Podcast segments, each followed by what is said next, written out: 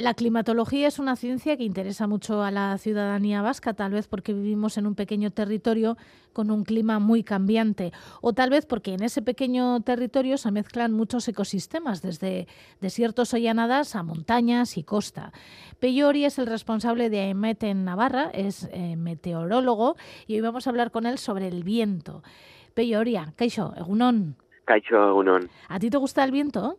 Sí, bueno, la verdad es que muchos, muchas veces, ¿no? Cuando entra el viento, ¿no? Pues tienes, no sé, una sensación de refrescarte, de airearte. Me gusta sobre todo cuando, bueno, en esas tardes tan cálidas, ¿no? Tórridas a veces de, verano, pues aquí en, en Iruña hay días que, cambia la dirección del viento, entra el, viento norte que viene de, de, la zona de Cantábrico y la verdad es que refresca y hace que te encuentres mucho, mucho más a gusto, ¿no? Porque en realidad pues tenemos muchos tipos de viento y aquí en bueno en Euskadi y Navarra además pues pues nos afectan distintas componentes no el viento que viene de la zona del Cantábrico de la zona marina hasta vientos de interior o incluso los, los vientos de tormenta, ¿no? Que a veces estos sí que suelen dar problemas y en ese sentido pues serían los que los que menos nos gustan, ¿no? Hablamos de viento, pero a lo mejor sería más correcto decir vientos en plural, ¿no? Eh, eso es. Nosotros, bueno, cuando medimos la, la variable viento, una variable atmosférica más, eh, al igual que la temperatura, la lluvia u, otras, pues la verdad es que estamos midiendo dos cosas. Por un lado, la fuerza del viento, es decir, la, la intensidad a qué velocidad está soplando el viento, pero también nos interesa la dirección, la componente del viento, ¿no? Es decir, si los vientos, pues bueno, vienen del norte o, vienen del sur, o incluso podemos afinar un poco más, ¿no? Y decir que vienen del, del suroeste o, o, del, o del noroeste. Lo más habitual en la zona planeta en la que vivimos es que tengamos vientos del norte que nos lleguen desde la zona del litoral cantábrico. Es, bueno, el patrón que más se repite la mayoría de, de días del año pues tenemos tenemos esa situación seguida de, de la de, viento sur, ¿no? que es más habitual en, en verano. ¿Y por qué se produce el viento? Eh, lo primero que nos enseñan ¿no? es que es aire que está que está en movimiento, ¿no? Para que se produzca ese movimiento, pues eh, tenemos que recurrir a otra de las variables meteorológicas, que es la presión. Y más que la presión, las diferencias de presión. La presión atmosférica es el peso que tiene una columna de aire sobre la superficie y que tiene ligeras variaciones entre, entre unos puntos y otros, ¿no? Cuando esas variaciones son más fuertes, normalmente, pues bueno, es cuando se generan los, los vientos, ¿no? Es muy, muy habitual, por ejemplo, para, para entenderlo, recurrir a, a, los vientos típicos de verano, a los que hacía referencia antes. ¿Qué ocurre aquí en nuestra zona? Bueno, pues que eh, los días de calor en el Valle del Ebro normalmente se alcanzan temperaturas muy altas.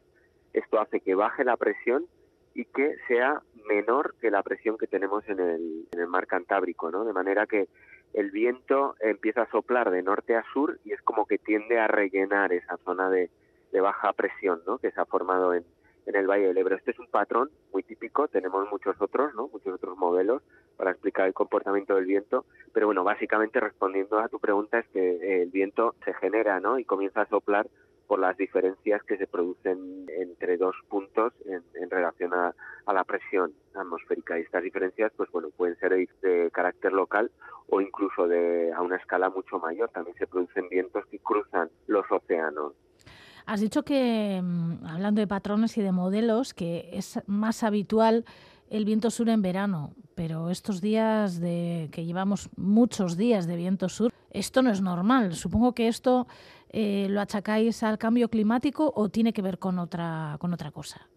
Bueno, a ver, las situaciones de sur sí que es verdad que tienen más probabilidad de darse en los meses de verano, pero bueno, en, en otoño y también en, en, primavera en nuestra zona también se producen. Ahora mismo no me aventuraría a decir ¿no? si se están produciendo más en, estos últimos años. La verdad que este año 2022 hemos tenido muchísimas situaciones de, de sur y esto tiene un problema añadido además y es que el riesgo de incendios suele ser mucho más alto porque el, el viento sur es un viento seco, normalmente llega hasta nuestra zona muy recalentado porque eh, cada vez que ese viento va superando una barrera montañosa es como que, que se calienta ¿no? y se seca más, ¿no? Y de hecho es habitual ¿no? que con estas situaciones la costa vasca de las temperaturas más altas a nivel peninsular. Entonces sí que puede haber cierta influencia de los cambios en el clima que estamos observando, pero en cualquier caso haría falta un, un estudio más refinado. Hay muchos dichos sobre los vientos, ¿no? Y yo uno que siempre he escuchado, y te lo pregunto porque quiero saber si eso es verdad o no, es que con el viento sur no llueve. Eh, en muchas zonas es cierto, las precipitaciones que se dan o son inexistentes o, mínimas, pero bueno, hay zonas de montaña, por ejemplo, en el Pirineo Navarro, en la zona más, más oriental, la zona de Isaba, del agua, sí que solemos tener lluvias con, con situación más que de sur, de suroeste. Cuando se ponen los, los vientos soplando de suroeste sí que sí que es bastante probable que llueva en esa zona, pero sí que es verdad que, en el resto del territorio prácticamente no, no suelen dar lluvias, quizás a excepción de la temporada de verano, donde los vientos de sur sí que muchas veces contribuyen a formar tormentas y las tormentas pues pueden dejar ¿no? esos, esos grandes chubascos. ¿no? Las personas que os dedicáis a esto siempre decís que las predicciones climatológicas mm, no se pueden hacer a muy largo plazo por el viento, porque eh, depende muchas veces del viento. ¿Es tan impredecible como parece? Eh, bueno, depende muchas veces la escala a la que estés trabajando. Si trabajas a una escala suficientemente grande, por ejemplo, lo que decía antes, los vientos generales en el conjunto de la península, y bueno, sobre todo los vientos en, altura, es decir, no pensando solamente a nivel de, la superficie, ahí sí que son algo más predecibles, pero claro, si empezamos a, bajar de escala, una de las características del viento que tiene es que interacciona mucho con la, con la orografía, ¿no? Entonces se suelen producir vientos locales debido precisamente pues a la, a la orientación ¿no? de, de los valles y las montañas respecto a los, a los vientos dominantes, ¿no? En ese sentido sí que a veces hay algo más de dificultad de predicción porque ya digo, es, eh, tiene un carácter muy local el, el, viento, ¿no? Cuando bajamos a una escala muy pequeña en el, en el territorio. Y también genera muchos cambios de temperatura, ¿no? Sí, sí, sí, claro, esa es otra de las características del viento, ¿no? Y es que los cambios de temperatura, nuevamente a, a nivel local o a nivel regional, están muy, muy condicionados con, por el viento, ¿no? Lo comentaba antes, con el viento sur, ¿no? Las situaciones de, viento sur hacen que eh, a medida que el viento avanza por toda la península y tiene que superar además distintas barreras montañosas, pues se va haciendo cada vez un poquito más cálido, ¿no?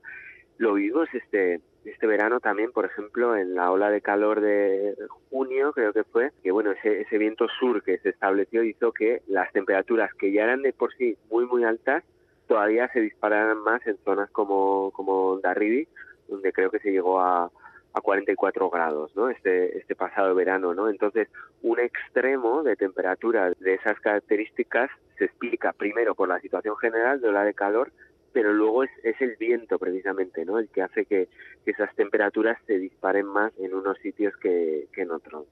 ¿Y los vientos han evolucionado a lo largo de la historia? ¿Han cambiado?